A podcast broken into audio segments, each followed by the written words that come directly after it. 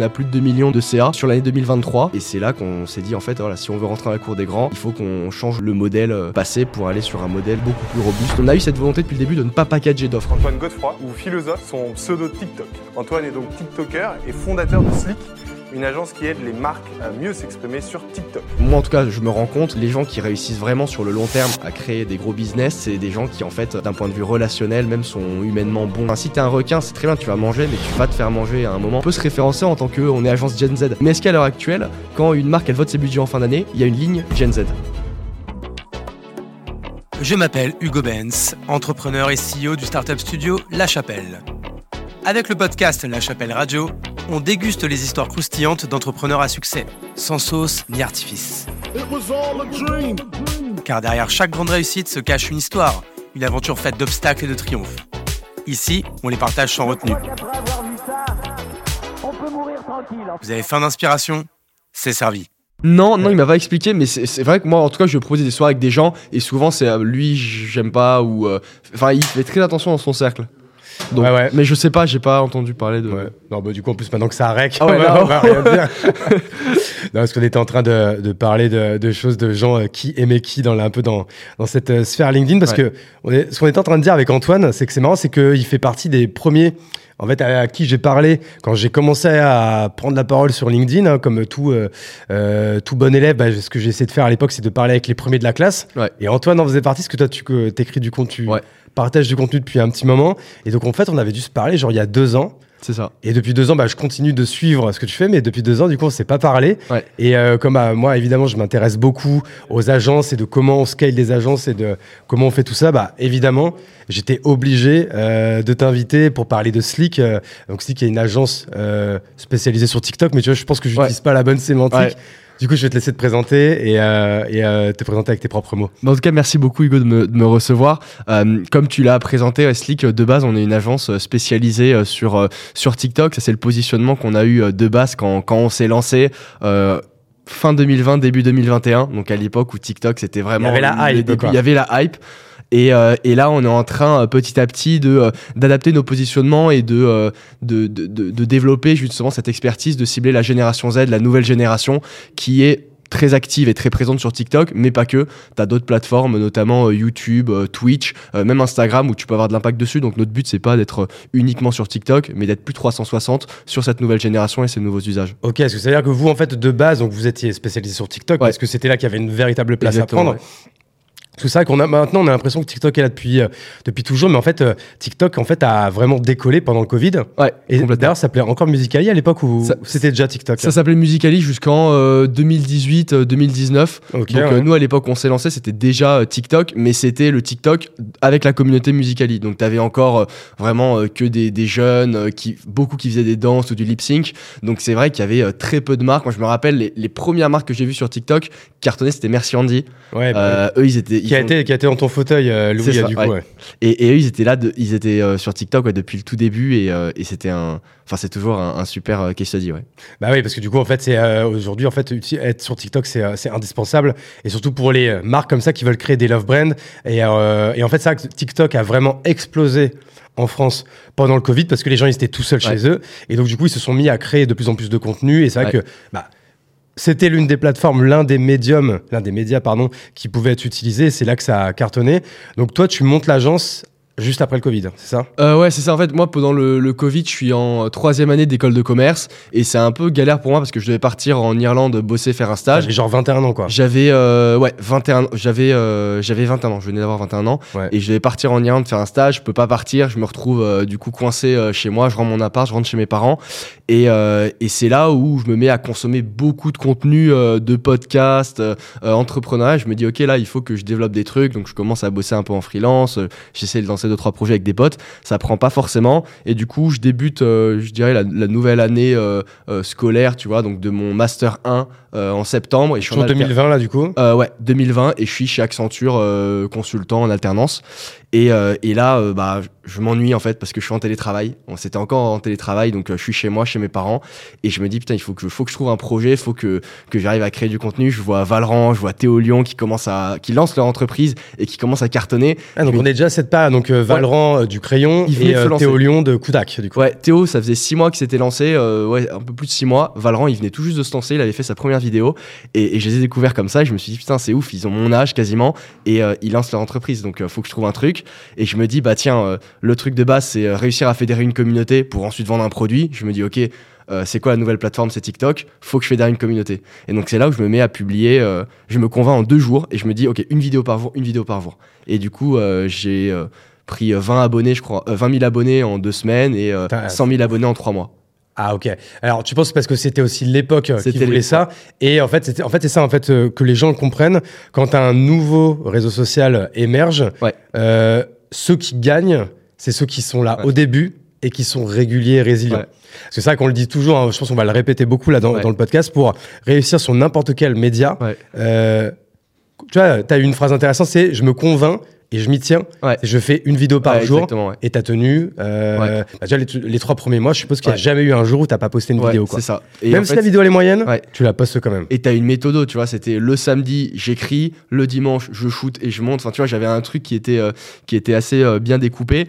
Et, et du coup, ça m'a permis de, de me lancer sur TikTok, de rencontrer mes associés. Parce que c'est quel type de contenu euh, que tu On que était tu les tout premiers à être dans la niche de un peu edutainer, contenu éducatif. Donc moi, je parlais de, de sciences sociales et de sciences humaines. Euh, mon associé Adrien lui parlait de business. Donc euh, euh, combien de fait de, de milliers d'euros, de milliers d'euros Elon Musk, etc. Donc des, des contenus un peu voilà sur, sur l'argent. J'avais un autre associé qui faisait des contenus sur l'entrepreneuriat. Et donc on s'est rencontrés. On était les tout premiers à vulgariser. euh, de- voilà de. Mais vous êtes rencontrés via TikTok du coup. Ouais, tout à fait. que là, du coup, tu vois un peu les contenus. En fait, Ouais. comme à l'époque où les youtubeurs, Ouais. Cyprien, Norman, Mister Ouais, V, exactement. Natou, Squeezie se sont réunis parce qu'en fait, c'était les seuls à faire des vidéos sur YouTube. quoi. Exactement, tu, tu vois les gens et, et je me rappelle à l'époque, bah, tous- ceux maintenant sur TikTok, sur cette niche-là, qui sont très très gros, on s'est à peu près lancé en même temps, donc on se connaissait tous, on avait des groupes euh, pour échanger, pour se partager des astuces, pour se donner de la force, et, euh, et c'est comme ça qu'on s'est rencontrés avec Adrien Hugo et on s'est dit, ok, euh, qu'est-ce qu'on veut faire euh, pourquoi pas lancer une agence, une agence euh, sur, euh, sur TikTok parce que les marques, bah, elles y sont pas, elles y arrivent pas. Donc ça s'est vraiment fait de façon ultra pragmatique et sans trop réfléchir. Et on s'était jamais vu quand on a lancé Slick. hein. C'est ouf. Et c'est quoi la première proposition de valeur que vous, euh, que vous vendez avec Slick? Ouais, nous, la première proposition de valeur, c'était euh, on se met nous-mêmes en scène sur votre compte TikTok. Euh, et parce qu'on a les codes, parce qu'on est créateur de contenu, euh, qu'on fait euh, plusieurs millions de vues sur la plateforme, et, et donc vous payez à la vidéo, et donc on commence comme ça à signer quelques clients. Alors première presta gratuite, deuxième 200 euros, enfin vraiment on, on démarre à partir de rien, et puis ça commence déjà à prendre. On a des résultats de fou. C'est quoi, genre dans les, dans les euh, 10-15 premiers clients c'est, Est-ce que tu peux name drop certains comptes Alors, c'était que des, des, tout petits, des tout petits clients. C'est-à-dire que, par exemple, on avait Lancelot. c'était une application qui permet aux gamers de se rencontrer, donc une petite start-up. On avait euh, Pimpan qui maintenant est beaucoup plus Ah gros oui. et c'est de, la- de la lessive, mais à l'époque ils étaient petits. Euh, Bitro qui est un éditeur de, de, de jeux pour mobile, donc c'était vraiment du euh, petit client à l'époque et c'était des petites prestas où d'abord on se mettait nous en scène sur les 3-4 premiers clients et ensuite on a euh, recruté un pool de talents qui s'appelait même pas UGC à l'époque, c'était des talents, des potes ou des, euh, des acteurs qu'on rencontrait, qu'on staffait sur les comptes euh, de nos clients et donc c'est comme ça pour que. faire de la vidéo orga- organique du coup. Organique, pour Pour faire pas de- vraiment de l'UGC en fait du coup. pas vraiment de l'UGC du coup, c'est c'est c'est ça. La vidéo organique, vidéo verticale. euh. Et comment, comment à l'époque, quand vous montez ça, vous vendez en fait? Ouais. Via TikTok ou Ouais. tout de suite tu euh, vous basculez sur LinkedIn pour aller du coup euh, euh, bah, euh, crosser la, la- en fait Ouais. la- la- la- la- l'audience quoi. Ouais, alors on a commencé à, à bosser en octobre 2020 et on a commencé à vendre le mois d'après. Donc ça allait très très vite sur, sur le marché. Et en fait, la problématique c'était qu'on pouvait pas communiquer sur LinkedIn parce que j'étais encore en alternance Mm. euh, chez Accenture qui plus est vend aussi ce type de prestations-là. Donc je voulais vraiment pas. Donc on n'a pas communiqué sur LinkedIn avant le mois de mars. Et on avait déjà euh, signé, je me rappelle à l'époque, je crois on avait signé euh, 30 ou 40 000 euros de, de commandes. Et comment tu Pour, faisais euh, du coup pour, euh, Du coup, ce qu'on faisait, c'était phoning, phoning, phoning, emailing. On utilisait toutes les ressources disponibles, le peu de réseau qu'on avait. Et en fait, d'abord, on se mettait en avant. Voilà, nous, on est créateur de contenu, on sait faire. Et puis ensuite, quand on a eu un case, deux cases, on a eu ces cases-là. Et donc, en fait, on y est vraiment allé de cette façon-là. Et c'était ouais, du bouche à oreille et, et de la prospection froide. Ok, très bien. Donc là, on arrive doucement mais sûrement du coup en 2021. Ouais, c'est ça. Euh, première année, première, première, première année fiscale, on va dire. Ouais. Vous, faites, euh, vous faites combien sur Slick nous, sur cette De mémoire, c'est que ça a tout de suite décollé. Quoi. Ouais, nous sur la première année, c'est ça qui a été ouf en booking, donc euh, en, en signature de contrat, on était à plus d'un million sur la première année. Euh, en termes de CA, on était un peu plus de 500 000 sur la première année 2021. Donc nous, euh, comptablement, on a, une, on a une année fiscale sur deux ans parce qu'on a fait... euh, De toute façon, la première année, tu peux faire un peu ce que tu veux. c'est ça, et puis tu faire peux une la rallonger 18 mois ou, Exactement, nous on l'a fait sur 24 pour l'allonger au maximum. Je sais pas si c'était forcément le meilleur choix, mais en tout cas, quand on a arrêté les comptes, on était à 500 000 sur la première année. Ok, très cool. Et si, tu- si on peut, on va, alors du coup, c'est- c'est- il y a, il y a trois ans d'histoire déjà, Slick? Non, même plus. Ça, ouais, trois ans, donc fait trois trois ans. et demi, ouais, on va dire vraiment trois ans, ouais. quoi. Ouais. Euh, c'est quoi un peu les grandes étapes? Et à chaque fois c'est quoi un peu les grands milestones si on Ouais. peut euh, si on peut les donner? Donc là on est encore Ouais. dans la première étape Ouais. à quel moment tu dis ouais là on a on passe un truc quoi? Bah, en fait, euh, la première. Au début, on était vraiment euh, un collectif. Tu vois, il y avait euh, moi, Adrien, Hugo. On avait euh, des potes qui nous aidaient euh, un peu. Soit en, on les, en fait, on avait le même âge. Donc, c'était aussi le truc quand t'as 21 ans et que tu crées ta boîte. Tu te dis pas, OK, il faut que je prenne un chef de projet qui a, qui un peu senior ou qui a de l'expérience. Tu, tu bosses vraiment avec les gens qui a autour de toi. Surtout en période de confinement, on est tous télétravail. La boîte a été construite sur le modèle du TT. Il y a des gens qui bossent avec nous depuis six mois. Je les ai rencontrés quand on a pris nos premiers bureaux en 2022. Donc c'était aussi assez, assez ouf comme modèle. Je dirais qu'au début, c'était plutôt collectif de freelance où on était euh, entre associés, un peu comme des freelances, avec euh, des, euh, des amis, des stagiaires, etc. Et, et, et le, le gros tournant, c'est quand on a commencé quand même à prendre des alternants, à euh, prendre, à se voir en physique, à bosser en physique, à prendre des bureaux. Sur la fin de l'année 2021, ça a été le moment où, euh, où on a pas mal accéléré. euh, en tout cas, où le modèle a pas mal changé. On est passé d'une boîte plutôt à distance, un peu en mode étudiant, à une boîte un peu plus sérieuse où on a des bureaux, où on a un peu plus de culture entreprise. Est-ce que vous avez été rentable? Je suppose Day Ouais. One, c'est le modèle de l'agence. Et en fait, à- je suppose que ça, ça démarre vite, mais en fait, très vite, on, Ouais. on se prend des plafonds quand on est en agence. Ouais. Très vite, en plus, vous êtes sur un métier qui est quand même ultra chronophage, Ouais. avec des clients qui donnent des briefs, il y a de la vidéo, enfin, il faut tourner, faire un premier montage, envoyer une V1, faire euh, attendre les retours, faire une V2. Bon, bref, la customer journée, euh, elle est ultra Ouais. vénère, sachant qu'à mon avis, vous n'avez pas mis des process tout de suite euh, Ouais. en place. Comment, euh, comment vous avez fait pour euh, traverser, traverser tout ça sans trop de casse? Ouais, bah en fait, nous, justement, et c'est, et c'est ce que je disais à Adrien il n'y a pas très longtemps, c'est que je pense que le, le succès rapide qu'on a eu sur même la première année et même sur la deuxième, c'est qu'on a pris des risques, euh, je pense euh, vraiment euh, des très très gros risques. Et, et à l'époque, on s'en rendait pas compte. Et tu vois, souvent, quand tu as des gros risques, tu as du gros reward, tu vois, risk-reward. Mm. Donc, on a été récompensé pour ça. Mais tu vois, par exemple, on devait faire de la croissance rapide. On a commencé à signer des clients euh, assez intéressants, même dès 2021. euh, on, tu vois, on a, eu une première collab, ça faisait trois mois qu'on s'était lancé avec Levis. Euh, on a eu une collab rapidement au bout de neuf mois avec Louboutin Beauty. Donc on a commencé à avoir des marques assez sérieuses et, et en fait, on s'est entouré de gens avec qui on avait une putain de confiance. Et on a directement délégué. On a délégué ultra vite. Moi, je suis sorti de l'opérationnel très très rapidement pour mettre uniquement sur le sales. Mes deux autres associés aussi, parce qu'à côté de ça, on fait les événements euh, dont je t'ai parlé euh, de créateurs de contenu. Donc Adrien s'est mis quasiment full time euh, dessus. Et puis Hugo, petit à petit, s'est désengagé de l'entreprise et, a quitté la structure. Donc en fait, on a délégué très rapidement. On avait des, chefs de projet qui étaient même juniors ou qui n'avaient pas forcément trop d'expérience, mais qui étaient super bons, qui ont commencé à gérer, à prendre le lead sur des gros comptes clients. Et c'est vraiment justement ces risques qu'on a pris par rapport à ça, même s'il y a eu un peu de casse ou que ça a été de la croissance qui n'a pas toujours été très clean, ça nous a permis de rapidement constituer une équipe. Et je crois qu'à la fin de l'année 2021, on devait déjà être une douzaine euh, chez Ok. Slick avec quelques stagiaires, euh, des alternants et toujours très peu de freelance. On a toujours euh, favorisé. Et du coup, très peu de CDI.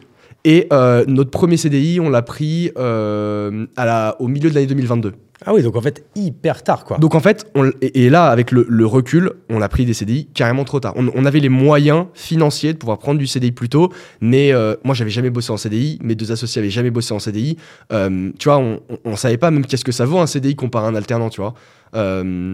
Euh, donc euh, c'est vrai qu'on n'avait pas forcément de référentiel. Je sais pas si on aurait fait des bons recrutements à ce moment-là. Ah bah, c'est- l'exercice le plus difficile Ouais. pour un entrepreneur. hein. Bien Ouais. recruter, bien onboarder et bien euh, manager après. Ouais. Enfin, moi personnellement, c'est ce que je trouve qui est le plus dur. Quoi. Ouais, je trouve que c'est plus facile d'aller cher- d'aller chercher un million euh, de, de CA que de, de, de manager euh, 15 personnes, par exemple. Et pourtant, quand tu as une agence, au final, ton succès, il se fait sur, euh, sur les RH en vrai. Il y a le sales, mais euh, si t'as pas des bons RH, tu, tu peux vraiment pas. Bah oui, parce qu'en fait, tout ton business model est en fait sur la, sur la LTV de tes clients et sur, euh, du coup, et sur le fait qu'ils euh, recommandent. Donc, Ouais. euh, donc c'est pour ça qu'il faut qu'ils aient une expérience qui, euh, qui soit nickel. c'est ça. Donc, ok, donc vous faites tout ça. Moi, euh, alors moi, du coup, je te, je te découvre Ouais. euh, sur LinkedIn. Ça pareil, que tu t'as démarré from scratch sur LinkedIn ou tu avais Ouais. déjà quand même un petit, euh, un petit pécule d'audience, on va dire? Moi, LinkedIn, j'ai commencé en, en 2017.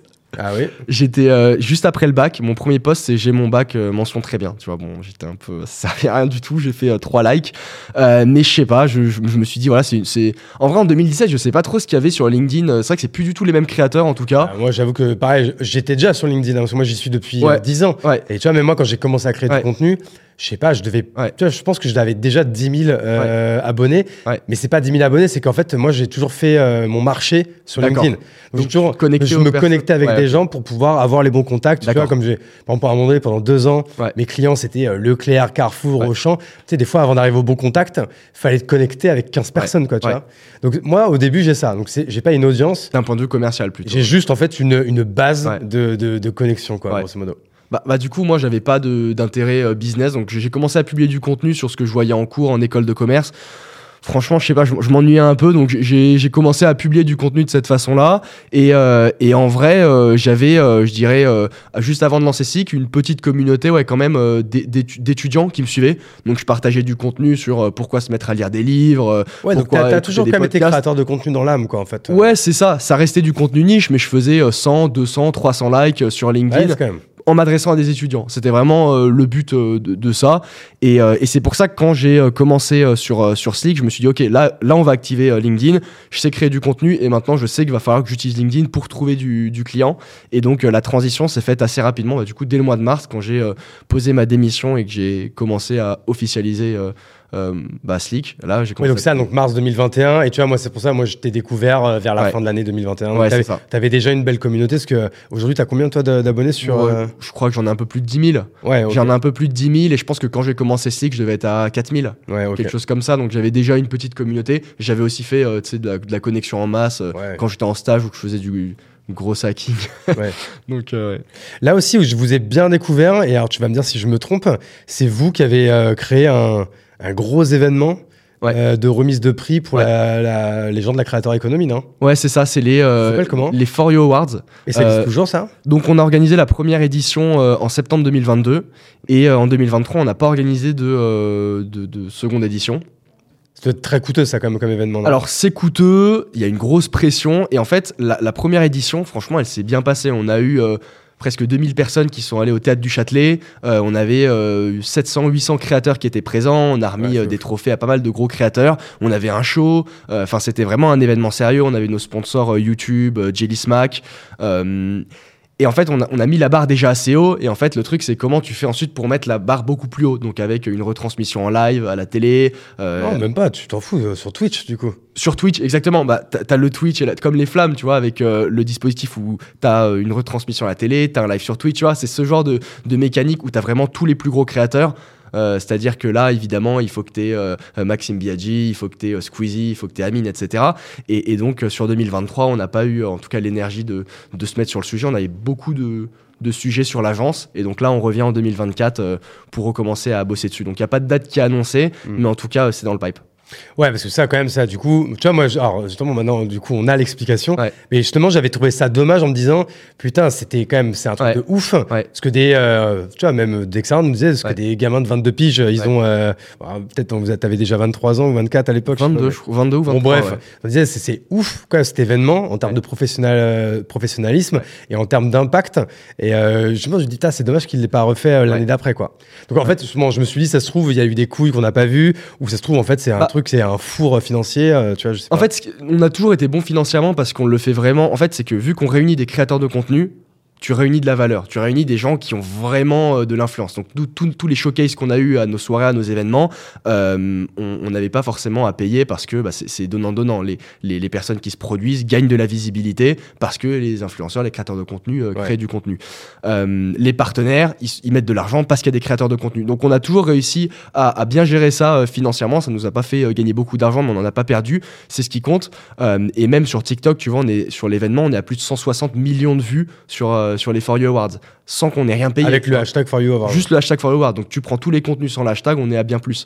Mais la difficulté, c'est en interne. C'est-à-dire que nous, on a une agence, on a euh, une vingtaine de clients qu'on accompagne, euh, on a une quinzaine de personnes dans l'équipe, on a du coup des CDI depuis, enfin maintenant depuis un an. Et, et en fait, comment tu fais pour gérer les deux? Parce que du coup, tu as un autre pôle qui bosse sur l'événement, qui rapporte pas forcément d'argent, et de l'autre, un pôle qui est Ah, sur mais c'est la l'agence. communication du coup. C'est de la communication. Parce ouais. que, alors, pareil, moi, tu vois, si je, te, si je devais faire un feedback là-dessus, alors je sais pas si c'était fait exprès, moi j'ai l'impression que euh, la- l'agence Slick, Ouais. la marque Slick, Ouais. était pas forcément hyper euh, mise en avant. Je sais pas Ouais. si c'était fait exprès Clairement, ou ouais. pas. En Et je me fait, suis dit, putain, c'est dommage, ils ont fait un truc Ouais. de ouf. Moi, mon logo, c'est pas que je l'aurais mis en gros partout, Ouais. mais je, Ouais. je me.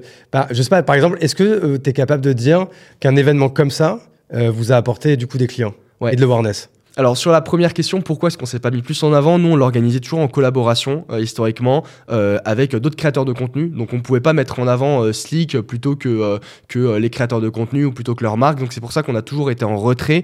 D'autant plus que c'est difficile de fédérer la communauté de créateurs si derrière il y a le tampon, on est une agence, tu vois. C'est ouais. Surtout que nous, on a, on- notre truc, c'était voilà, on organise ça aussi, nous, en tant que créateurs de contenu.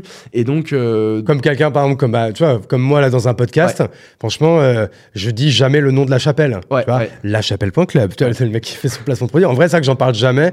Parce que je du coup, je comprends ce que tu dis, quoi. c'est ça. Et puis même les créateurs, si tu mets trop en avant ça, peut-être qu'ils vont pas venir. Ouais. On, on a vraiment essayé d'être smooth là-dessus. Maintenant, en effet, je pense qu'on on aurait pu et on peut le mettre plus en avant et on va le faire progressivement. Mais euh, en tout cas, sur l'impact que ça nous- a donné, c'est vrai qu'on se rend beaucoup compte avec les clients euh, quand on leur présente, ah bah voilà, on organise les For You Awards, on organise les soirées d'influence. Ils disent, ah bah c'est vous qui organisez ces soirées. Ouais. C'est vrai qu'il y, a- il y a pas mal ça. Euh, donc ce serait assez difficile de te chiffrer euh, exactement combien ça nous a rapporté. Maintenant, ça nous apporte clairement de la crédibilité, tu vois. Quand Ouais, on ouais, présente une reco et qu'on dit, voilà, on est capable d'organiser ce type d'event, d'avoir ce type d'impact sur, sur cette audience avec ces événements-là qui sont quand même grandeur nature, tu vois. C'est au théâtre du Châtelet, il y a des Ah, créateurs. ma boule, quoi. Visuellement, c'est là. Euh, donc voilà, ça, ça apporte beaucoup. On peut le mettre plus en avant, mais euh, c'est un truc qu'on va travailler sur l'année. ouais. Parce que c'est quoi les autres événements que vous organisez qui sont... Nous, on a- Bah, D'ailleurs, l'événement où tu m'as invité la mercredi, Ouais. je suis dégoûté. Là, je, m'en vais- je retourne à Bordeaux euh, une heure avant. Donc, euh, en vrai, comme là, je suis à, je suis à Paris depuis samedi. Je t'avoue que là, pour un, pour un mec de région comme moi, Ouais. 5 jours à Paris, c'est c'est mon max. Surtout avec le froid qu'on se mais, mais donc, du coup, donc c'est c'est quoi ce type d'événement là que tu fais? Ouais, donc nous de base on organisait les For You Night. On a commencé, je crois qu'on a commencé en mai 2021 et en fait on s'était rencontré avec quelques créateurs de contenu et on s'est dit bah tiens euh, pourquoi pas organiser une soirée pour qu'on puisse se réunir. C'est la fin du confinement, etc. Voilà, c'est cool de recréer du lien. Donc la première soirée on était une soixantaine. Euh, deux mois après on se dit bah refaisons ça avec euh, les potes créateurs des créateurs qui étaient là. C'est quoi le format en fait? C'est quoi? C'est un resto C'est un bar c'est- Soirée, on loue un lieu, on s'arrange pour avoir un lieu, on ramène des boissons, on ramène des sponsors et puis on s'amuse. Il y a un DJ, on met de la Ok, musique, ouais, donc on c'est vraiment soirée privée quoi. soirée privée, on network, on échange les Instagram, on fait des collabs. Enfin, voilà, c'est vraiment permettre à toute cette euh, créateur économie de se rencontrer. Deuxième soirée, deux mois après, on est euh, plus de 250. Là, on commence à avoir des sponsors, donc on a un plus grand lieu, on a des plus de marques de boissons, de foot qui sont présents. Et euh, troisième soirée, on est euh, 800 au Pachamama fin 2021. Euh, et, et c'est une énorme soirée. C'est une énorme soirée. On a Joker qui est sur scène. euh, on, on a des, des gros artistes qui se produisent. On a plein de marques. Et, euh, là, ça, c'est quoi le budget d'une soirée comme ça? Je, je pourrais pas vraiment te le communiquer parce que je l'ai pas en tête, c'est mon associé Adrien qui gère ça, mais on est sur des euh, budgets qui sont quand même assez faibles. C'est-à-dire que nous, les budgets qu'on investit sont assez faibles parce que bah, le lieu, tu dis au lieu que tu ramènes 800 influenceurs, il va pas te faire payer le, le prix du lieu. Ah. T'as des marques qui te sponsorent, qui mettent euh, des billets 5, 10, 15K euh, pour avoir un stand, pour avoir une présence, pour avoir une campagne. Euh, les artistes, ils viennent parce qu'ils savent qu'ils vont être euh, filmés euh, sur Instagram ou sur Snapchat par des très gros créateurs. Donc tu vois, au final, euh, t'arrives à, à, à dépenser très peu sur ce genre de soirée. Ouais, clairement. Ok. Euh, trop bien pour ça. Et du coup, ça, c'est ça, c'est ça que c'est quelque chose qui vous fait gagner de l'argent, du coup, euh, ou euh, l'événementiel aujourd'hui? C'est pas une business unit chez vous? c'est pas une bus- business unit dans le sens où ça nous fait gagner de l'argent. Le but c'est pas de faire un profit, mais c'est plutôt d'être break even et Ouais. de pouvoir faire le maximum avec justement les contrats qu'on arrive à signer avec nos sponsors. Donc on va prendre un plus grand lieu, on va faire venir de plus gros artistes parce que là on reprend sur 2024, on va avoir une programmation avec à peu près trois événements. Donc là on commence avec le 1er le 10 janvier, euh, on a rebrandé ça Creator Industry. Euh, comme ça ça pose plus de problème parce que For You ça peut être euh, lié à TikTok et on n'a pas volonté à réunir que des TikTokers. Parce euh, qu'en fait, c'est quoi? Moi, je l'ai pas le jeu de mots avec For You en fait. En fait, la For You page sur TikTok, c'est le feed que tu as, tu vois, c'est le for you, Tu vois, je suis pas assez TikTok. euh, la page pour toi. Parce qu'en fait, j'ai un- j'ai une page, j'ai une- Ouais, un ouais. compte TikTok où, genre, euh, en fait, tu vois, euh, c'est quelqu'un qui le gère pour moi, Ouais. qui met du coup toutes les vidéos, tous les reels ou quoi. Et franchement, en deux, mais franchement, en, en un mois et quelques, je suis monté à 3000 followers. Ouais. Je sais pas, moi j'avais l'impression que c'était ouf, sans rien faire. C'est-à-dire que moi, j'avais même, la première fois que je me suis connecté, Ouais. il y avait déjà 3000, euh, Ouais. 3000 il y avait une vidéo qui avait pété, qui avait fait 500 000 vues. Ok, trop cool. D'ailleurs, où j'ai une centaine d'insultes dans le truc, je fais, ah, ok, bon, bah, je, je suis venu, euh, Ça fait partie. bonjour, au revoir et tout. Et là, par contre, maintenant, tu vois, je suis, là, je suis bientôt à 4000, mais ça, c'est beaucoup plus lent. Mais euh, du coup, maintenant, tu vois, moi, c'est un truc où je- TikTok, moi, je j'ai pas trop les codes, quoi. Ouais, c'est vrai qu'en termes d'abonnés sur TikTok, c'est assez différent que sur Instagram, dans le sens où c'est pas une plateforme où tu fédères euh, une communauté euh, réellement. Bah, en fait, euh, on va dire que c'est euh, c'est plutôt une plateforme de diffusion. Donc, ton contenu, tu vois, tu as fait 500 000 vues sur une vidéo, tu as fait peut-être euh, 10 000 euh, commentaires, euh, 500, euh, euh, enfin 10 000 likes, 500 commentaires, Ouais, avec des gens qui, qui s'abonnent. Mais les gens qui s'abonnent sont pas forcément les gens qui vont revoir ton contenu par la suite. Ça veut dire que même avec moi, quand j'ai commencé sur TikTok, c'était une autre époque, mais tu vois, j'avais zéro abonné. Première vidéo, 200 000 vues. Tu vois donc en fait, c'est vraiment pas du tout lié à ton nombre d'abonnés. Donc c'est pour ça que là, tu as 4000 abonnés. C'est vrai que sur TikTok, euh, ça, ça monte assez vite normalement. Euh, un peu moins sur la niche business parce qu'il y a beaucoup de, de contenu de, de ce type et c'est, on va dire que c'est- plus révolutionnaire par rapport à Ouais. comment ça pouvait être il y a, il y a un an ou deux. Mais euh, du coup, voilà, même si tu as peu d'abonnés, en fait, c'est- super utile parce que tu peux toucher une grosse audience. Du coup, qu'est-ce que tu me conseillerais de faire pour. Alors, en fait, déjà, parce que ça, le, le fait de monter Ouais. à 10 000, 15 000, 20 000, euh, est-ce que du coup, c'est pas juste de la vanity ou est-ce que vraiment ça, ça, ça, ça, ça, ça a un effet? En fait, pourquoi tu conseillerais à une marque ou une personne ou une marque personnelle euh, de créer du contenu sur TikTok Ouais. et de le faire de manière hyper, encore une fois, on le redit comme tout à l'heure, de manière hyper résiliente, sans jamais qu'il y ait de pause? Ouais. Moi, c'est ça aussi, c'est que des fois, il y a eu des pauses pendant un mois, je faisais rien. Enfin, tu Ouais. vois, c'était. Là, 2024, je vais être beaucoup plus assidu là-dessus, mais je reste sur la première question. En fait, Ouais. pourquoi tu me conseillerais du coup de, de- de m'accrocher à ça? Qu'est-ce que ça peut Ouais. m'apporter? En fait, il y y, a plein d'enjeux qui, se- qui sont assez différents. Tu vois, par exemple, pour une marque, un élément, nous, qu'on a remarqué il y a pas si longtemps que ça, c'est que si tu es une marque assez connue et que tu te lances pas sur TikTok ou que tu crées pas du bon contenu, c'est les utilisateurs de TikTok qui créeront du contenu pour toi. Donc, euh, tu peux taper euh, certaines marques sur, euh, sur TikTok assez connues qui ont pas forcément de présence et tu vois des gens qui disent telle marque, elle est surcotée ou, ou qui font des vidéos pour une marque de luxe qui sont pas du tout premium où on est sur euh, quelque chose de très focus produit, tu vois. Donc, en fait, si tu prends pas la parole sur TikTok, c'est l'audience qui va pouvoir euh, s'exprimer euh, à ta place. Ça, par exemple, c'est un exemple d'enjeu que tu peux avoir euh, que tu n'aurais pas forcément sur Insta parce que l'UGC ou le contenu créé par les utilisateurs a pas autant de portée. Euh, maintenant, en tant que, euh, que personal brand, euh, là où ça a de, de l'impact, c'est vraiment d'être euh, top of the funnel, tu vois. C'est-à-dire que tu vas avoir euh, ta, je veux dire, ton compte un peu plus vitrine sur Instagram où tu fédères ta communauté, où tu as, tes abonnés, tu as des gens qui sont plus engagés, qui te suivent plus activement.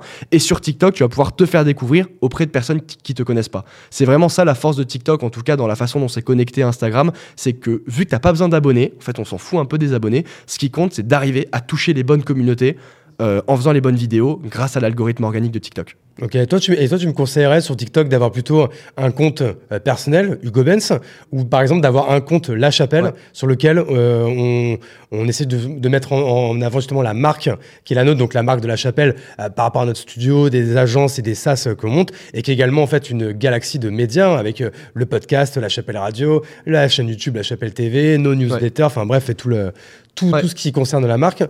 Tu me conseillerais quoi? De plutôt faire un compte personnel ou d'un compte de la boîte? Pour le coup, le, le plus intéressant, ça va être quand même d'avoir une marque personnelle parce que euh, sur TikTok, on a envie de voir du contenu humain incarné et euh, on a envie de suivre des créateurs de contenu plutôt que des marques. Donc euh, c'est vrai que c'est beaucoup plus simple, surtout que tu as déjà une personal brand, que tu crées du contenu, de le rattacher à Hugo plutôt que à la chapelle ou à tes activités. Donc ça, c'est vraiment ce qui fonctionne le mieux et ça te permet aussi de parler justement de tout type de contenu sur TikTok, que ce soit le contenu de la chapelle, du contenu qui n'y est pas lié, le contenu sur le podcast, etc. Parce que tu vois, par exemple, là, ce, ce podcast, là, donc du coup, ici, là, qui, qui, va être évidemment audio, mais qui est également filmé. Donc, tu vois, il va y avoir des reels de fait. Donc, par exemple, des reels de fait euh, pendant une minute où ça va être toi Ouais. qui va parler parce que tu vas dire quelque chose qui va nous paraître intéressant. Par exemple, cette vidéo où c'est que toi qui parles, Ouais. est-ce que ça a du sens de la mettre sur mon compte à moi, Hugo Benz Euh, c'est une bonne question. Euh, c'est une très bonne question. Je sais beaucoup ça que je fais, en fait, aujourd'hui. Ouais, ouais, Parce ouais. que J'ai beaucoup de contenu qui est, invités. du coup, qui est lié en fait à ce podcast, Ouais. Euh, mais du coup que je mets sur mon propre compte Ouais. à moi, Hugo Benz. Quoi. Alors, pour le coup, euh, c'est vrai que moi, ce que je vois beaucoup, et ce que tu vois, c'est si, ce- si c'était dans l'autre sens, tu vois, si c'est une personne qui va te poser des questions et qui va t'interviewer et qui te permet de créer du contenu. C'est vrai que euh, je trouve ça peut-être un petit peu moins pertinent dans le sens où ça peut bien fonctionner, mais c'est que le lien qui est fait avec toi est peut-être un peu plus, euh, un peu plus, euh, un peu plus éloigné, tu vois, parce qu'on va moins, enfin on va moins ou pas te voir dans, dans le contenu vidéo, et au final les personnes vont se dire mais pourquoi je suis Hugo alors que là en fait on interviewe quelqu'un d'autre qui part, j'ai plutôt envie de m'abonner à la personne qui partage ce contenu. Donc Ouais. même si évidemment le but c'est de montrer que tu as des, inter- des, des interviews de qualité avec des personnes de qualité, peut-être que le lien est un peu plus difficile à faire par rapport à ta personal brand, là où sur LinkedIn, tu vois, ça poserait beaucoup moins de problèmes, ou peut-être même sur Instagram. Parce que sur Instagram, les gens te connaissent, les gens, ils, te suivent, tu vois. Ouais. Alors que sur TikTok, faut te dire, tu parles à des gens qui ne te connaissent pas. Donc comment est-ce que tu fais pour, euh, euh, bah, pour attirer leur attention et, que, et créer justement de, de l'intérêt euh, pour le contenu que toi tu crées? Donc en fait, ce serait peut-être plus pertinent en fait d'avoir mon compte perso et le compte de la chapelle, Ouais. les euh, les euh, les reels, Ouais. ah, pardon, les TikTok du coup qui sont euh, qui sont du coup juste focus sur moi qui parle. Ouais. Je les mets sur mon compte et tous les autres, euh, je les mets sur le compte de la chapelle. C'est ça, avec une prio, je pense, sur ton compte plutôt que celui de la chapelle, parce que là, tu vas vraiment pouvoir développer beaucoup plus, créer du contenu dédié à TikTok, montrer les coulisses de ce que tu fais.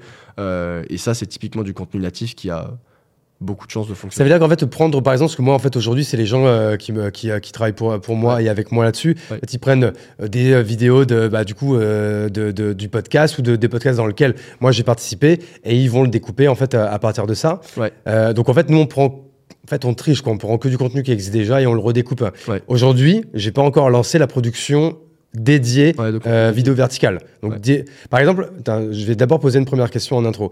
Est-ce que du coup, euh, euh, tu me conseilles d'avoir une stratégie de contenu TikTok, une Instagram et même une YouTube Short, Ouais. ou j'ai une stratégie vidéo verticale et pardon et je balance sur les trois euh, sur les trois médiums, les trois médias directement. Alors idéalement, tu as une stratégie dédiée à chacun des euh, canaux parce qu'ils s'imbriquent pas de la même façon. Euh, ça, c'est dans l'idéal, avec vraiment des formats qui sont, euh, qui sont dédiés. Donc ça veut dire que euh, euh, c'est même pas juste réutilisé euh, en redécoupant le contenu du podcast, c'est vraiment en produisant du contenu original dédié à TikTok, dédié à Instagram et dédié à YouTube Short. Maintenant, dans la réalité, c'est beaucoup plus euh, complexe euh, à Ouais, faire parce que parce euh, bah, ça prend du temps, ça demande des moyens. Donc le fait de découper déjà euh, le podcast, tu peux avoir une version YouTube euh, avec la version vidéo. Tu vas recrop pour avoir des versions euh, verticales sur Reels et sur TikTok. Maintenant, idéalement, il te faudrait du contenu en plus sur TikTok où tu peux créer plus de liens avec la communauté. Et je pense que ça permettrait de créer une plus grosse communauté Ouais, sur, non, je sur la plateforme. Parce qu'en fait, le, le même type de thématique, on va dire, euh, c'est quoi en fait C'est- le fond ou la forme ou les deux en fait qu'il faut changer en fonction. Bon, alors, on va pas prendre YouTube Short qui est peut-être un peu plus euh, particulier, mais quoique on peut en parler aussi. Hein, Ouais. Parce que ça va être quoi vraiment la différence au- tant au niveau du fond, au niveau de la forme, Ouais. de contenu qu'il va falloir mettre sur ces trois plateformes. Justement, Ouais. si on voulait être hyper rigoureux et Ouais. avoir une stratégie dédiée aux trois. Ouais. Euh, je dirais que sur, euh, su- sur Instagram, comme je t'ai dit, vu que c'est une communauté qui te connaît déjà, tu peux avoir du contenu où, où tu vas euh, présenter des invités, tu vas avoir du contenu. On va dire que le, le contenu que tu as en redécoupant ta vidéo YouTube, c'est un contenu qui va euh, plutôt bien fonctionner, Ouais, où tu as des invités. euh, euh, c'est ce qu'on voit beaucoup. Il y a plein de pages qui, ont, qui sont développées euh, sur Instagram en faisant ce contenu-là. Sur TikTok, moi, je trouve qu'un bon case d'entrepreneur qui, a bien réussi, c'est Théo Lyon quand il, avait, quand il pilotait son compte TikTok. Je crois qu'il il a arrêté depuis quelques temps euh, où il faisait du contenu face cam, euh, où il allait parler de concepts business. Donc ça pouvait être issu des gens qu'il rencontrait euh, sur un podcast ou qui développaient avec son entreprise, mais il faisait des récaps de 30 secondes sur tel concept, sur euh, telle loi. euh, et, et Donc très ça- théorique du coup, assez théorique. ouais très éducatif quoi. très éducatif, très théorique, et pour le coup, je trouvais que ça fonctionnait, ça fonctionnait vraiment bien. Il a fait euh, 40 000 abonnés, ça- il a dû le faire, je crois, fin 2021, euh, quelque chose comme ça. Il a monté 40 000 abonnés en quelques mois, c'est allé assez vite, avec du contenu euh, qui s'adresse à une audience business, qui est éducatif euh, et qui est vraiment dédié à TikTok. Ok, bah écoute, euh, hyper intéressant. Tu vois, je profite aussi des podcasts pour euh, pour aller piquer un peu l'expertise des, euh, des, des invités. Mais du coup, si on reprend, si on revient sur Slick, on était, du coup, on était en train de parler de la partie événementielle. Aujourd'hui, est-ce que tu peux, on va dire Slick en 2023, Ouais. sur, ce qui est, sur, sur ce qui peut être public, Ouais. c'est quoi un peu les résultats et c'est Ouais. quoi en termes de taille aujourd'hui Slick, c'est une agence de combien de personnes et qui fait réalise quel CA Même si tu peux, si tu donnes les bidas, je sais pas. Carrément. Nous, sur euh, Euh, alors on n'a pas encore clôturé les comptes, donc, et j'ai pas trop de visibilité vu qu'il y a eu quelques changements qu'on a fait d'un point de vue administratif, mais on est à plus de 2 millions de, de CA euh, sur l'année 2023. Euh, Croissance du coup versus 2022. Euh, je crois qu'on est à environ euh, 35-40% Ok. sur euh, 2022, sachant que le gros challenge, c'est qu'on a eu un très gros turnover dans les équipes. On a à peu près 80% des équipes entre le début de l'année et la fin de l'année qui ont changé. Ok. Euh, Pour donc, quelle raison ça? Euh, en fait, on avait une équipe avant où on avait, euh, pour le même effectif, on a à peu près 17, on avait 3-4 CDI et euh, le reste en alternance stagiaire. Ok. Versus maintenant où on est à plus de 10 CDI et euh, le reste en, alternant. Donc en fait, on a complètement changé cette dynamique euh, parce qu'on s'est retrouvé à avoir vraiment des gros clients et euh, un besoin en qualité, un besoin de seniorité beaucoup plus important. On a commencé à être en compète contre des très très grosses agences et, c'est là qu'on s'est dit en fait, voilà, si on veut rentrer dans la cour des grands, il faut qu'on change le, le modèle passé pour aller sur un modèle beaucoup plus robuste, beaucoup plus expert. Donc euh, c'est pour ça qu'on a, on a poussé ce changement. Mais c'est quelque chose qui est assez dur parce que tu as des contrats en cours. Heureusement, on n'a pas perdu des contrats. Donc ça veut dire qu'il faut euh, gérer la passation des contrats. Il y a des, des deals qui sont remontés au niveau de la direction euh, avec mes associés pour qu'on puisse reprendre la main. Enfin, c'était vraiment très dur. Et en fait, au- aujourd'hui, au niveau de vos offres, quelle est la part, en fait, on va dire, de l'offre un peu originelle euh, qui, euh, qui reste Et en fait, aujourd'hui, euh, si tu dois présenter Slick Ouais. et euh, présenter une galaxie d'offres, Ouais. comment, comment tu le présentes? Nous, euh, sur, sur les offres qu'on a, je dirais que on est aux alentours de euh, peut-être 75% euh, liés à TikTok. Donc ça veut dire que ça va être euh, sur TikTok, euh, le- le- l'éventail de prestations, c'est production de contenu organique. Donc on euh, permet à ta marque de se développer sur TikTok, de gagner en abonnés, de gagner en Là, visibilité. Vous faites tout de A à Z. On fait tout de A à Z. Là, qu'on te trouve, oh, c'est nous qui faisons la direction artistique, Tout- ouais. qui faisons le script, Ouais. trouvons les acteurs, le Exactement. montage. Ouais. Et c'est vous qui faites le CM aussi ou pas? Le CM, on fait la strat édito aussi, se dire Le CM, comment donc on le fait community pour- management, c'est-à-dire que c'est vous qui postez pour la marque. c'est ça. Et qui ré- on répond aux Et qui commentaires aussi. interagit, et vous interagissez pardon, euh, dans les commentaires avec ça. l'audience. C'est ça. Donc ensuite, on a la partie influence TikTok où là, on va euh, euh, piloter les campagnes d'influence en trouvant des créateurs de contenu euh, et en, en gérant la campagne. Et le dernier, c'est la partie TikTok Ads qu'on a euh, depuis le début. Euh, donc on gère des campagnes que tu TikTok peux faire Ads. de l'ads sur TikTok, Ouais. tu vois, je savais pas ça. Exactement, ouais, l'achat média, ça fonctionne super bien. On a des très grosses perfs. On était en, en finale des TikTok Awards dans la catégorie performance avec notre client Fitness Park. On a eu des super perfs et on produit aussi les, les, les créatives. Donc là, ça peut être soit du format UGC, soit euh, du format où on fait avec acteurs, avec. euh, Et du coup, il y a une partie, tu disais une partie influence. Ça, c'est quelque chose qui, Ouais. qui est gros aujourd'hui dans TikTok parce que, en Ouais. fait, aujourd'hui, sur TikTok, on a l'impression que justement, en fait, on fait beaucoup d'audience, beaucoup de reach, mais c'est peu engagé et peu engageant, en fait. On a l'impression, ça. Donc, du- qu'est-ce que tu peux dire Et c'est très variable. C'est vrai que nous, l'influence sur TikTok, ce qu'on a remarqué, c'est que euh, faire de l'influence comme tu le fais sur Instagram, euh, très commercial, très orienté euh, code promo, produit, ça fonctionne euh, pas vraiment. En fait, sur TikTok, les gens, enfin, t'as une compétition de fou, et donc les personnes qui consomment du contenu sur TikTok, dès qu'ils voient que ça a l'air d'être une pub ou que même il y a sponsorisé, les gens regardent pas. Donc c'est pour ça qu'il faut réussir à trouver des mécaniques euh, sur TikTok pour réussir à, euh, à faire plus, euh, avoir plus d'impact sur l'audience. Donc ça va être du storytelling, ça va être créer des espèces de, de, de de petites histoires, de, de mi- Tu, tu vois là, pour un client de, de, site de rencontre, euh, on est en train de créer une mini-série où euh, quand tu euh, vas faire un date chez la personne et que tu oublies une affaire, c'est toujours gênant. Et donc en fait, tu as un livreur qui va venir chez la personne pour te rendre le sac ou le parapluie que tu as oublié chez la personne. Et tu vois, ça on le met en scène sur TikTok et, et là les gens vont regarder le contenu. Donc c'est Parce vraiment que c'est distrayant. voilà, c'est ça. Puis ça raconte une histoire, c'est pas trop promotionnel. Donc c'est vrai que si tu vas sur TikTok en influence pour vendre, faire de la conversion, c'est peut-être pas le, le plus puissant. Aujourd'hui, voilà, tu vas pour faire de l'awareness Exactement, et ouais. euh, de, de la vue, quoi. En fait, Exactement. Un peu comme LinkedIn, en fait. C'est que, Ouais. ça que quand on, quand on présente, on voit, il y a beaucoup de diagrammes que- qui existent comme ça, euh, qui indiquent, tu vois, par exemple, euh, Instagram, très difficile de faire de, de faire de, de l'audience et de beaucoup de visibilité. Mais par contre, outil parfait pour faire de la communauté euh, hyper engagée. Voilà, quand tu as 1000 true fans sur, sur, sur Instagram, c'est hyper, hyper efficace. Euh, TikTok, hyper euh, audience, euh, euh, beaucoup de reach ou Ouais. quoi. Et LinkedIn, un peu un mélange des deux. Tu peux quand même très vite ça. que C'est pour ça Ouais. qu'on a tous un peu parfait sur LinkedIn. C'est que LinkedIn, à partir du moment où tu postes tous les jours, si on fait le bilan dans six mois, tu as forcément gagné. Enfin, en fait, c'est clair. Bon, il faut bien sûr que ce soit quali, il faut que tu racontes quand même Ouais. quelque chose, que, que tu sois cohérent. Mais en fait, en vrai, euh, aujourd'hui, LinkedIn, c'est facile. Mm. D'une, pour créer de l'audience et de la visibilité. Ouais. Et de deux, pour créer aussi une communauté. Puis tu as YouTube aussi qui est super intéressant en influence. euh, Enfin, c'est là où les marques ont le plus, en vrai, le plus de perf. Le, le fonctionnement euh, intégration YouTube, milieu de la vidéo ou début avec le lien en description, c'est actuellement ce qui fonctionne le mieux. Tu as des boîtes qui basent leur croissance juste sur ces principes-là, quoi. Et donc en fait, YouTube, tu parles de YouTube plutôt influence du coup. YouTube en influence, ouais. Ouais. YouTube en Ça, vous, hein, donc là, tu me, tu me parlais donc TikTok, donc vous avez trois briques Ouais. euh, sur TikTok, donc on ça. le répète, la partie du coup création organique, qui est votre métier euh, originel, Ouais. Euh, l'influence. Tout à fait. Donc là, vous avez un pool d'influenceurs. Euh, ouais. Mais d'ailleurs, en plus, je suppose que même ces, influen- enfin, ces influenceurs-là, vous les utilisez également en, en fait en créateur de contenu, peut-être sur la première BU, non? Alors, les, nous, les créateurs, ils sont pas en exclu, on les référence. Donc, ça veut dire qu'on est connecté avec toutes les, tous les managers, tous les agents euh, d'influenceurs, et on est capable de, de sourcer très rapidement. Euh, mais dans le contenu qu'on va créer, nous, on passe plutôt par des acteurs, tu vois, par des acteurs, par euh, des, des- des créateurs de contenu, mais qui n'ont pas de communauté, parce que, évidemment, c'est plus intéressant de cette façon-là, et parce que l'influenceur, lui, tu, tu l'actives pour son influence, pas forcément pour qu'il incarne le contenu d'une de tes marques. Ok, donc il y a ça, et puis la troisième partie, c'est euh, les TikTok, TikTok ads, ads, quoi.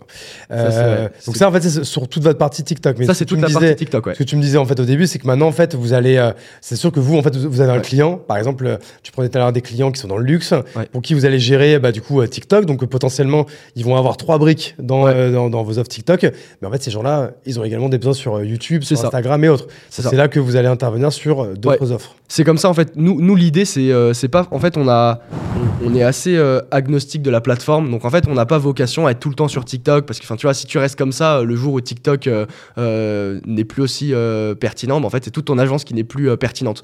Donc nous le but c'est d'être à l'écoute du client. Vraiment on, a eu cette volonté depuis le début de ne pas packager d'offres. C'est-à-dire que moi j'ai pas de process particulier où vraiment c'est pas packagé.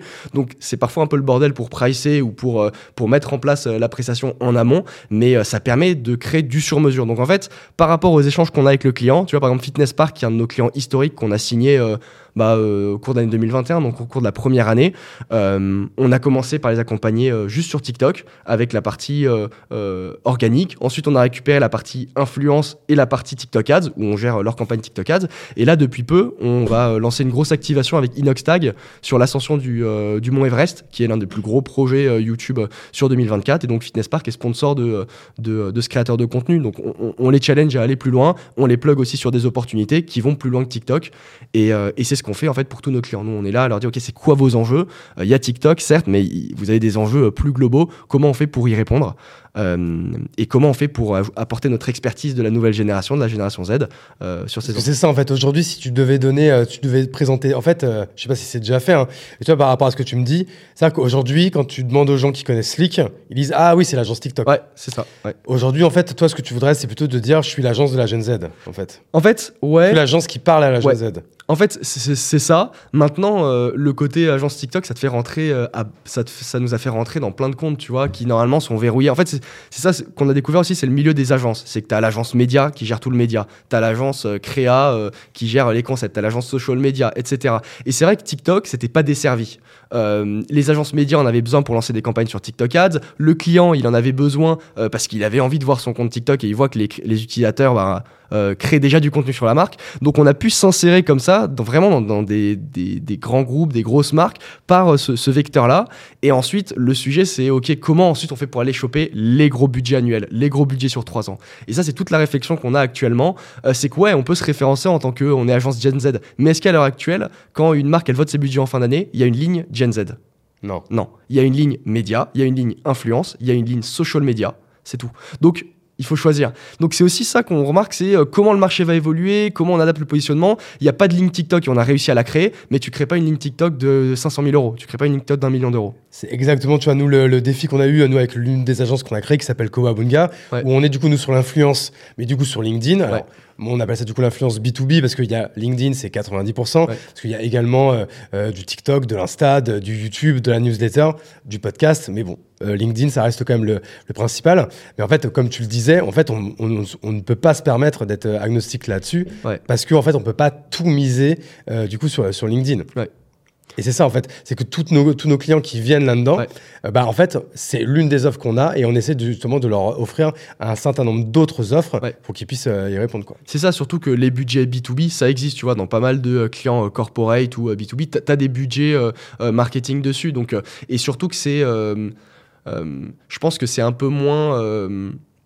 Euh, cadré que dans les budgets des agences, tu vois, où tu as des appels d'offres, où tu as différents rounds, ou enfin, où, enfin, c'est vraiment très cadré, tu vois. Plus tu montes sur des plus gros chiffres, plus il y a du process, tu vois. Plus c'est ça, parce qu'au début, nous, c'était comme tu dis, c'était des lignes qui étaient rajoutées. donc en fait, c'est ça. Ça a démarré par des queues de budget. Là, cette année, 2023, c'était, enfin, pardon, l'année dernière, du coup, c'était des vrais budgets qui commençaient à être faits. Et là, on sent que 2024, maintenant, ça fait partie intégrante de la stratégie. quoi. C'est ça, ouais. Et du coup, tu vas être en compétition avec d'autres, tu vas devoir te différencier sur d'autres éléments, sur tes cases, sur euh, la façon dont tu crées ta reco. Donc, euh, nous, euh, pareil, on staff l'équipe différemment. Tu vois, on a des planeurs strat, c'est des gens, leur métier, c'est de faire des recos de 60, de 100 pages qui présentent, qui présentent la strat qu'on veut vendre aux clients, tu vois. Et ça, c'est un métier, si tu sais pas le faire, bah tu sais pas le faire, tu vois. Donc, ça, c'est ça qui fait évoluer tout Slick et voilà, on évolue en même temps que le marché et, euh, et, on a de la chance d'être entouré par euh, voilà, des très grosses agences aussi autour qui nous stimulent à aller plus loin.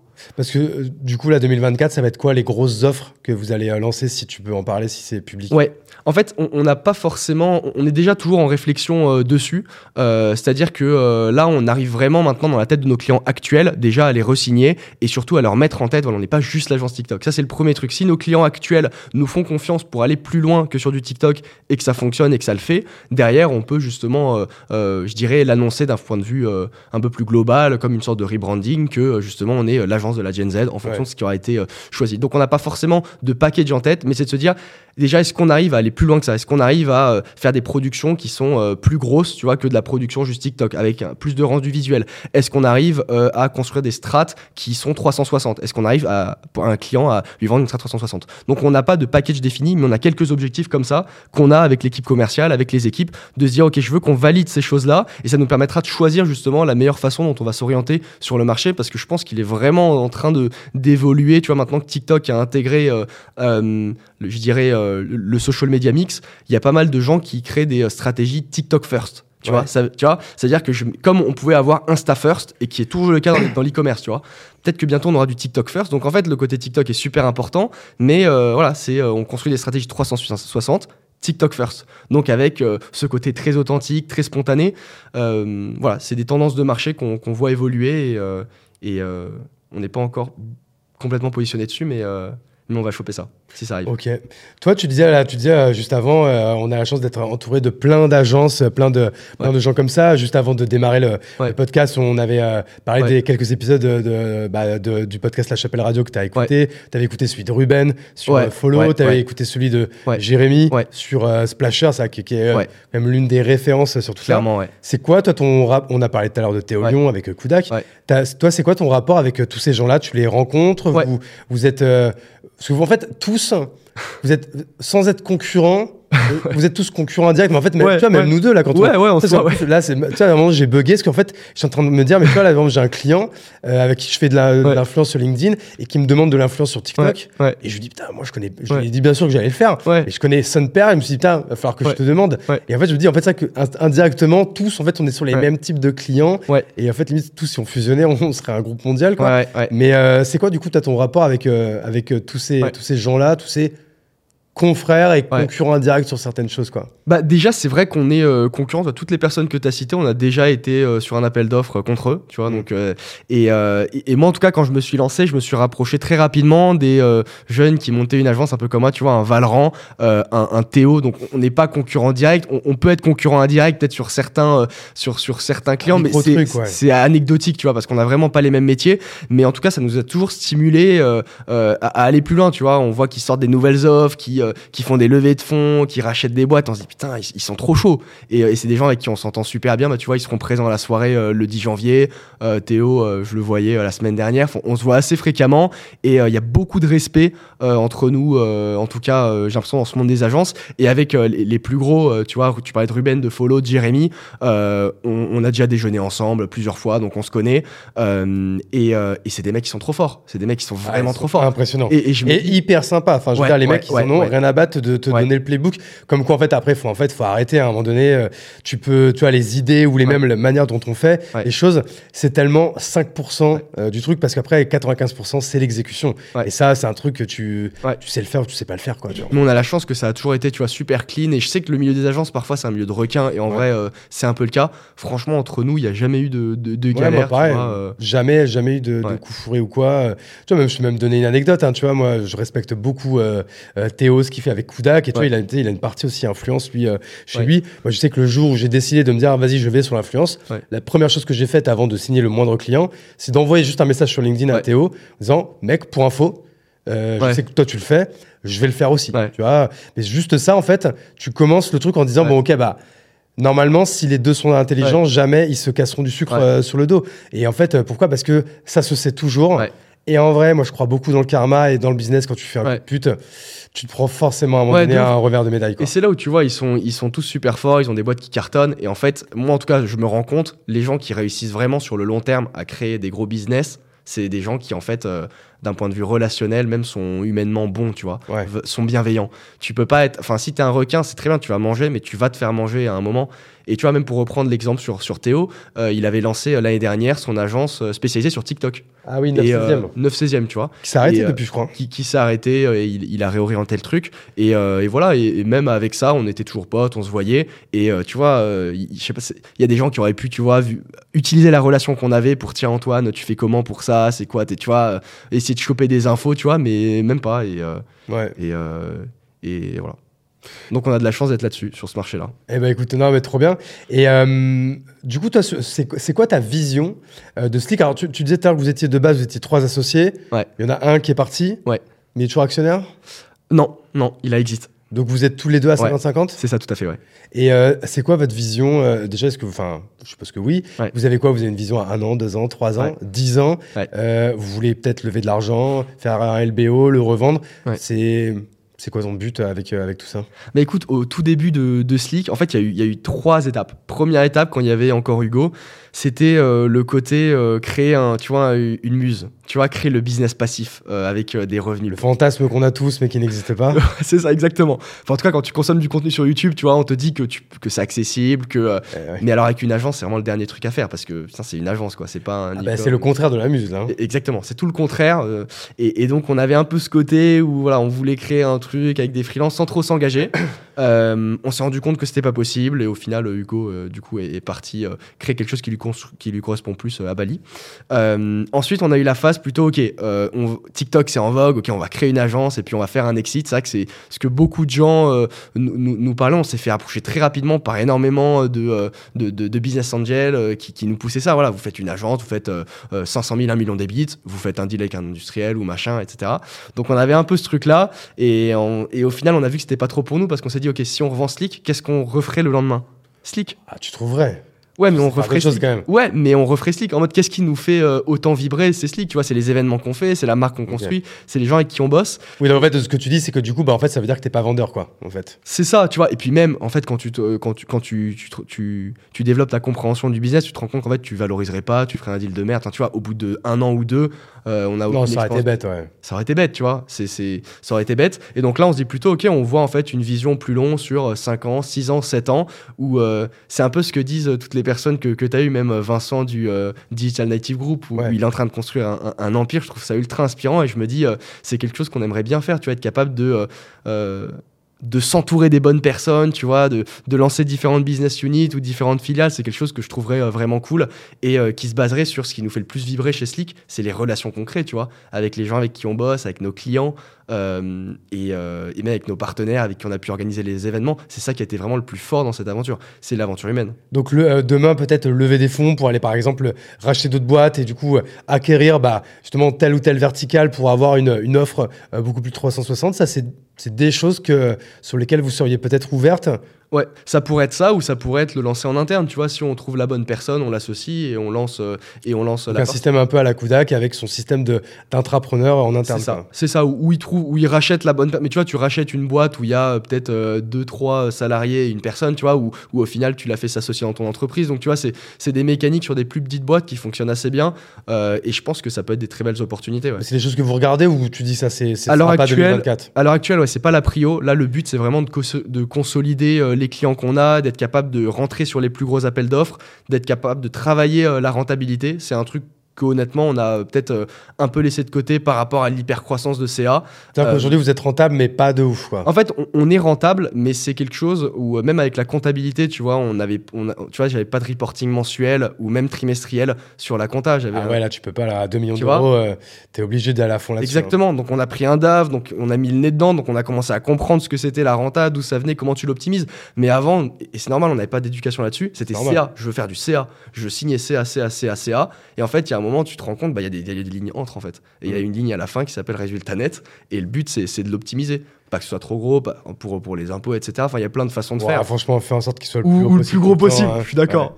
Bah, tu, En fait, là, ce que tu vas payer en impôt aujourd'hui, tu, Ouais. le, tu, le, tu l'auras euh, puissance 1000 le jour où tu Ouais. le vendras dans 3-4 ans. vois, Ouais, donc, ça, euh. Donc ça, donc ça, donc, clairement, ok.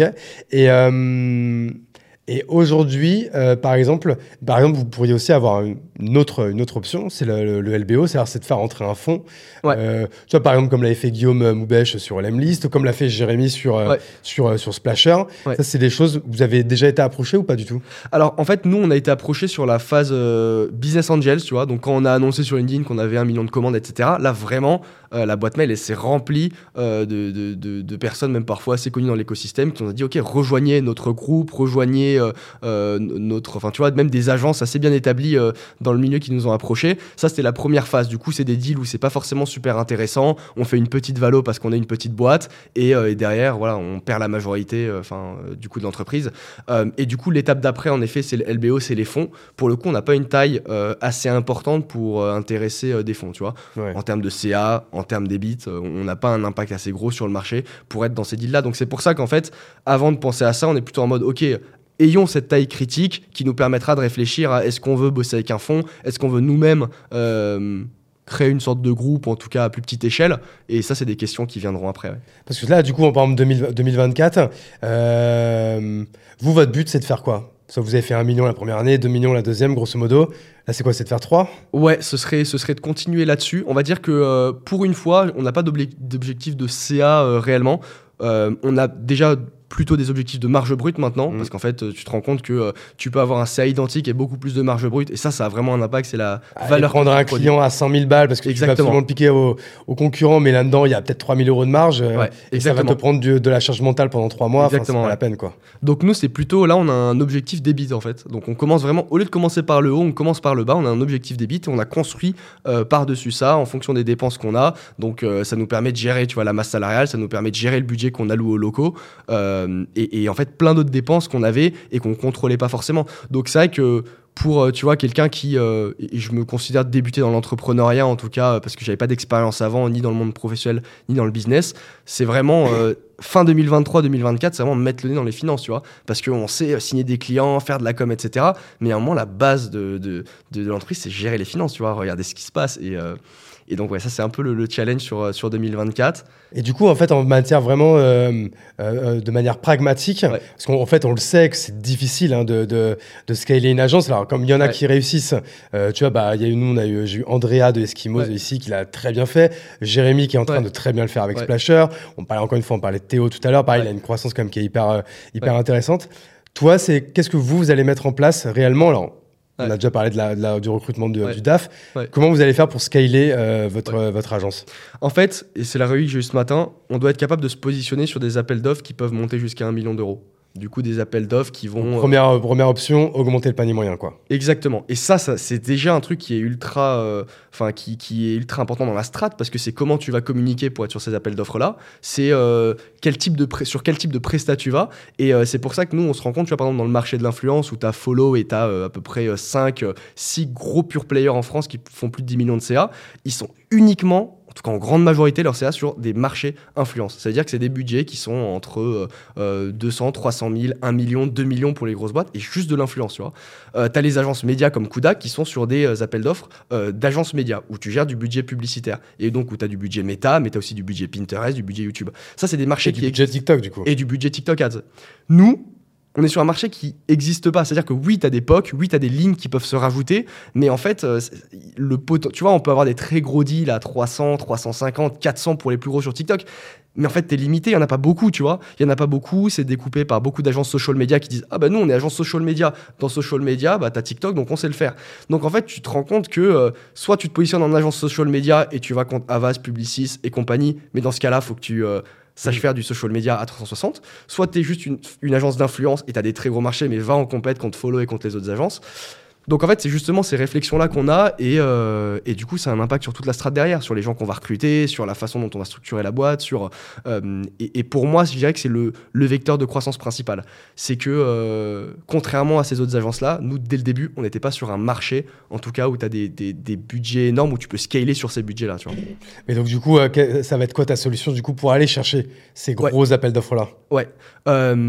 Euh, déjà continuer sur la partie TikTok dans le sens où ce qui tourne actuellement fonctionne. Tu vois, on arrive à avoir des gros budgets, à Qui te permet de mettre un pied dans la porte, on va dire déjà. C'est ça, c'est ça, exactement. Et justement, de, donc on a des marques où ils nous disent, bon, on, a, on a un appel d'offres influence là qu'on lance pour euh, 2024, et dire, ah bah nous, en fait, on sait le faire. Et on a plein de case studies d'ailleurs sur le, sur le sujet, on organise des gros événements avec des influenceurs, mais tu vois, on n'est pas top of mind sur le sujet. Et là, c'est un gros appel d'offres où il y a une grosse partie influence, on a les ressources pour le faire, et on l'a fait par le passé, mais on n'est Tu vois, pas moi je of savais mind. pas que vous faisiez. Tu vois, Moi, vous êtes agence TikTok. Exactement, ouais. Alors que dans TikTok, euh, la base de TikTok, c'est la création de contenu, c'est la créateur économie, tu vois. Ouais. Mais ouais, on, Mais pas l'influence, du coup, on n'a pas le réflexe de ça. On n'a pas le réflexe de ça et, euh, c'est clair. Puis tu as des très grosses agences en face. Donc ça va vraiment être d'éduquer les clients actuels et de voir là où ça, répond le mieux, tu vois. Euh, nous, c'est ce qu'on a toujours fait chez, chez, Slick. La première euh, campagne d'influence qu'on a vendue pour Levis, c'était la toute première, on n'en avait jamais fait. La première fois qu'on a fait du TikTok Ads, on a vendu, on ne savait pas le faire, on a appris à le faire. Donc on s'entoure des bonnes personnes, on s'entoure des experts, mais il y a un moment, en effet, nous, on, est vraiment là à progresser sur notre offre parce que... euh, parce que c'est ce qui va permettre la croissance et même du scaling justement euh, par la suite. Ok, trop trop bien. Bon, de toute façon, on va, on va, arriver, on va commencer à arriver vers la, la, la fin du podcast. Euh, parce que là, il commence à être, il doit être entre 19h et 20h. Ouais. On a tous eu des, des, des, des, des grosses journées. Euh, moi, ce qui, ce qui m'intéresse, c'est un peu, euh, c'est un peu, tu vois, tu as commencé un petit peu à en parler, mais un peu avoir en fait ta vision à toi. Toi, à ton avis, combien de temps vous allez encore, encore faire ça avec ton associé Et euh, est-ce que, en fait, tu arrives euh, avec ton âge à avoir, par exemple, une vision sur 10 ans ou c'est trop, euh, c'est trop lointain pour toi d'avoir d'avoir ce type de vision? Franchement, c'est assez dur dans le sens où à chaque fois que j'ai essayé, enfin, en fait, je serais incapable de me projeter, en tout cas d'un point de vue business, parce que le marché évolue tellement vite, nos problématiques évoluent tellement vite, même la, compréhension business qu'on a, tu vois, c'est toujours ça, c'est en fonction des lunettes que tu mets, tu peux voir une chose et son contraire. Ouais. Et cette compréhension-là, elle, elle fait qu'évoluer, tu vois, aussi avec la maturité qu'on prend entre le moment où j'étais étudiant et j'ai lancé Slick et maintenant où je suis, euh, je suis indépendant et, et j'ai mon entreprise et, euh, et que j'ai des salariés, j'ai des salariés qui sont bien plus âgés que moi. Enfin, tu vois, il y a- il y, a plein de choses qui rentrent en jeu. Honnêtement, avec Adrien, on, projet, on on n'a pas forcément de projection euh, sur 10 ans concrète ou c'est vraiment objectif au bout de 7 ans, c'est de, euh, de se rattacher à un fonds, de faire une opération, tu vois. On- n'a pas forcément euh, ça, c'est- encore assez flou. Par contre, euh, sur un an, sur les enjeux qu'on a, sur le court terme, pour justement permettre à l'entreprise de se développer, ça c'est beaucoup plus concret. et C'est vraiment ça qui prend notre, notre énergie mentale, c'est de Ouais. se dire, ok, co- comment on va réussir à craquer ça par rapport aux enjeux qu'on a et à aller frapper beaucoup plus fort. Ok, trop bien. Toi, comment tu fais au quotidien pour, euh, ou au quotidien euh, hebdomadairement, on va dire, Ouais. euh, pour progresser, pour continuer à, à, à t'éduquer, à apprendre Ouais. des choses C'est c'est quoi tes plateformes? C'est quoi? Est-ce que Ouais. tu lis? Est-ce que tu Ouais. es un YouTube guy? T'es euh, t'es quoi toi? Ouais, moi, pendant le, le- le confinement, je me rappelle, j'avais, je m'étais euh, mis une grosse déterre, j'avais lu une cinquantaine de bouquins, Wow. business, psychologie, dev perso, euh, euh, finances personnelles. Et ça, ça m'a donné déjà une bonne base pour, pour pouvoir, pour pouvoir monter Slick et même, tu vois, gérer la charge de travail, etc., l'organisation. Là, à l'heure actuelle, beaucoup le podcast. J'ai à peu près... euh, une quarantaine de, de, de temps de transport, quarantaine de minutes de temps de transport par jour. T'écoutes quoi comme euh, podcast principalement? Et bah là récemment j'ai écouté ton podcast et C'est gentil.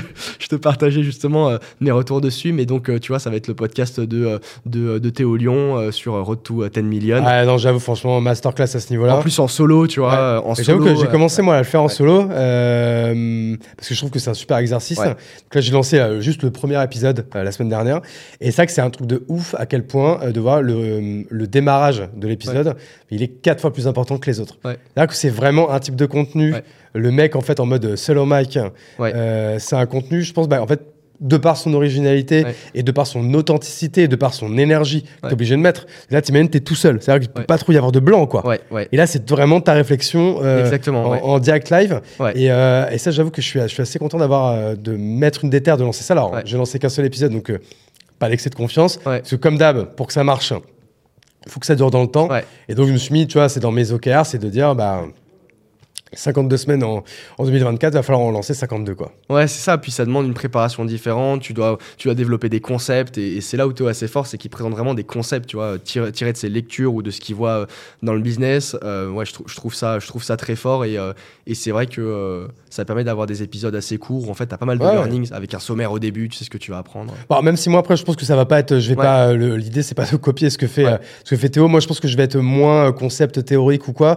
Je vais essayer de rester comme un peu pertinent par rapport à ce que j'ai l'habitude de, de faire comme euh, contenu, c'est-à-dire de plutôt prendre des exemples empiriques de ce qui m'arrive. Ouais.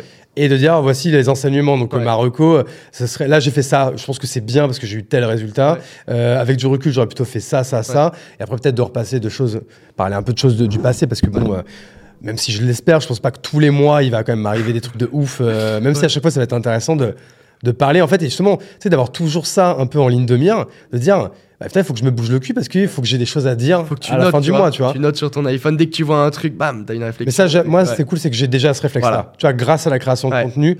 Euh, tu vois, exemple, il y a peut-être un seul, le seul moment où je le fais pas, c'est pendant qu'on fait, pendant que je fais des, Ouais. euh, des podcasts, même si des fois ça me. T'as des je dis, idées putain, c'est pas con ce qu'il vient de dire là, le mec là. Bonne punchline, ça ferait un bon truc, tu vois.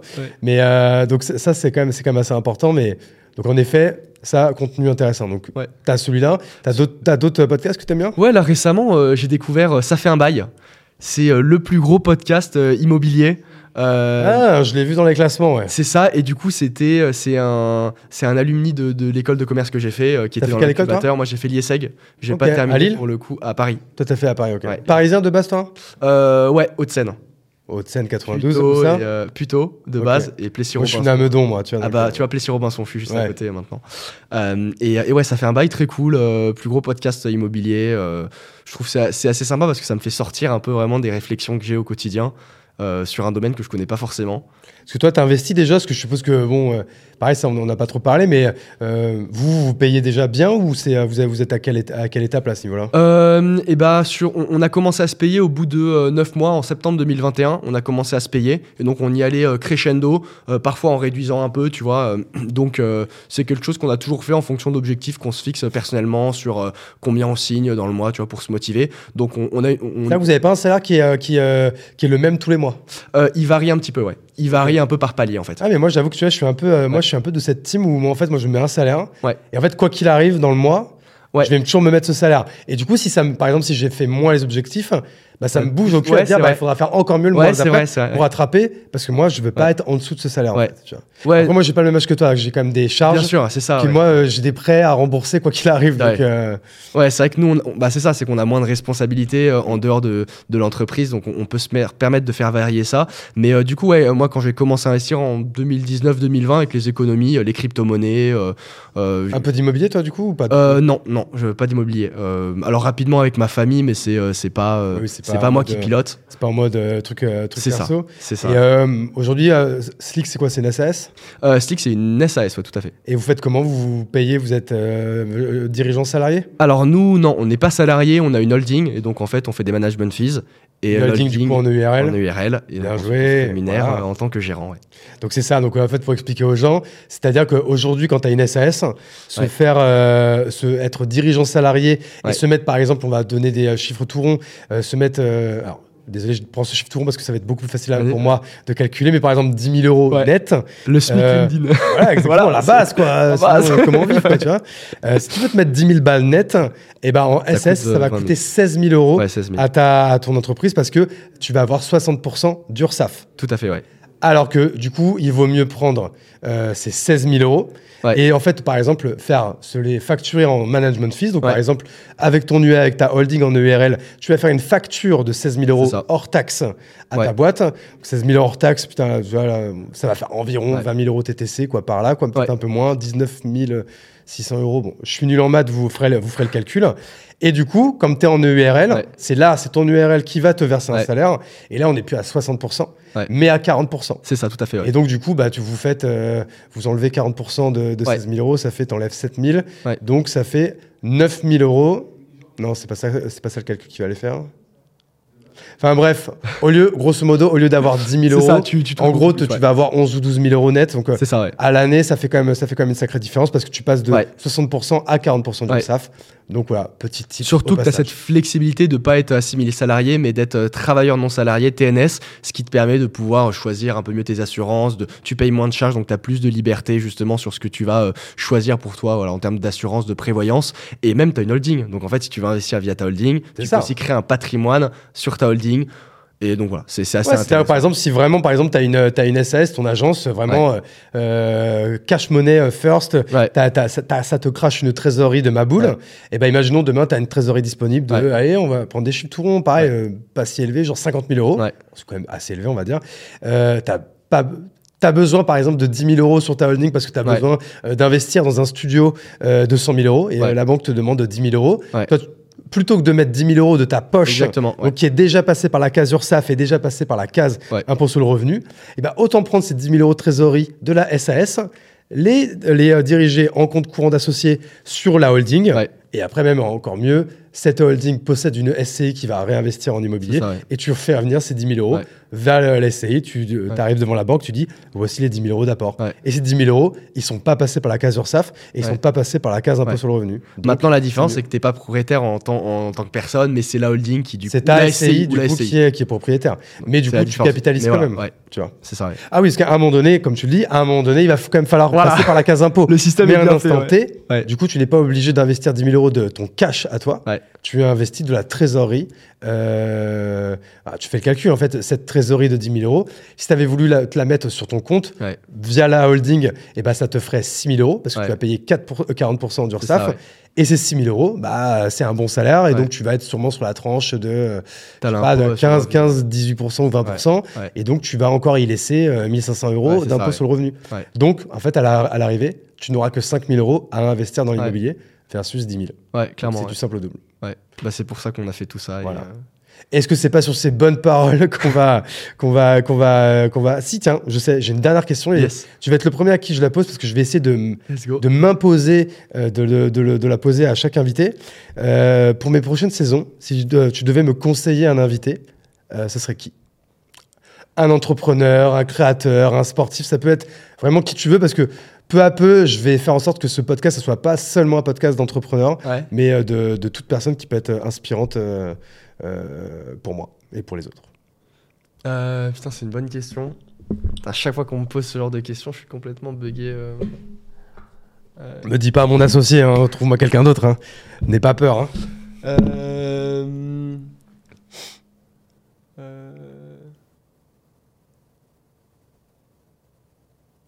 On est toujours là, rassurez-vous. En vrai, bah, en vrai, on en a parlé. Un Théo Lyon, je trouve que ce serait assez cool. Euh, ce serait assez cool euh, parce qu'en tout cas, c'est une, une grosse référence. euh, c'est une grosse référence dans le milieu des agences. Donc, je pense qu'il y a pas mal de choses intéressantes, même sur ce qu'il fait, sur le, sur la façon dont il structure son groupe, sans passer par un fonds en autofinancé. Je pense que c'est assez intéressant. Euh, 100% d'accord, tu le vois mercredi, du coup tu peux, euh, tu peux lui en toucher deux mots. Voilà. Dis-lui que euh, Hugo Benz l'aime beaucoup et que euh, qu'il peut, et peut m'écrire. je, je serais ravi qu'il vienne, qu'il vienne dans le podcast. Carrément. Je pense qu'il y aurait des trucs cool à en tirer. Ok, eh ben écoute, en tout cas, merci à toi. Merci à vous si vous avez écouté jusque-là. Euh, merci encore à Podspace qui nous invite euh, dans ces euh, beaux studios avec ce setup de ouf. Évidemment, mettez 5 étoiles, ça m'aide énormément à exister dans ce monde impitoyable du podcast. Merci encore à toi d'être venu pour ton temps. Euh, longue vie à Slick, longue vie à TikTok. Et puis, euh, vive l'entrepreneuriat, hein. qu'est-ce que vous voulez que je vous dise quoi Merci beaucoup, Hugo. Allez, ciao tout le monde